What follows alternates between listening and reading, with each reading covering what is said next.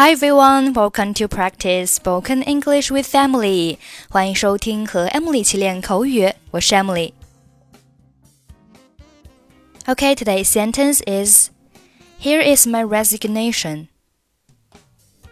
Here is my resignation. Here is my resignation. Resignation, R E S I G N A T I O N，名词，表示辞职、辞职书。Here is my resignation，意思就是这是我的辞呈。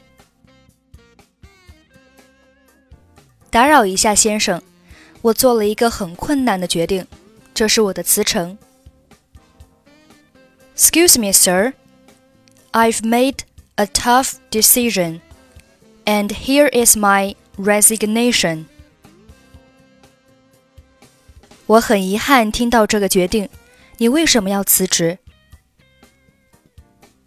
I am sorry to hear that. Why do you want to quit?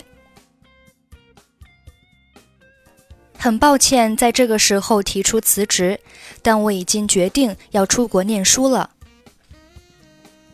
I'm sorry to bring up my resignation at this moment, but I've decided to study abroad. 好吧，随时欢迎你回来。All right, welcome back anytime. 谢谢，先生。我要说的是，我真的很高兴与您共事，但是我觉得该是我离开的时候了。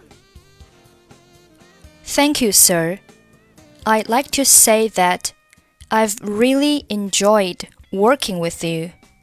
However, I think it's about time for me to leave.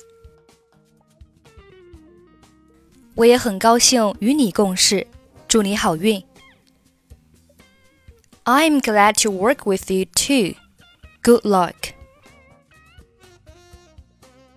Excuse me, sir.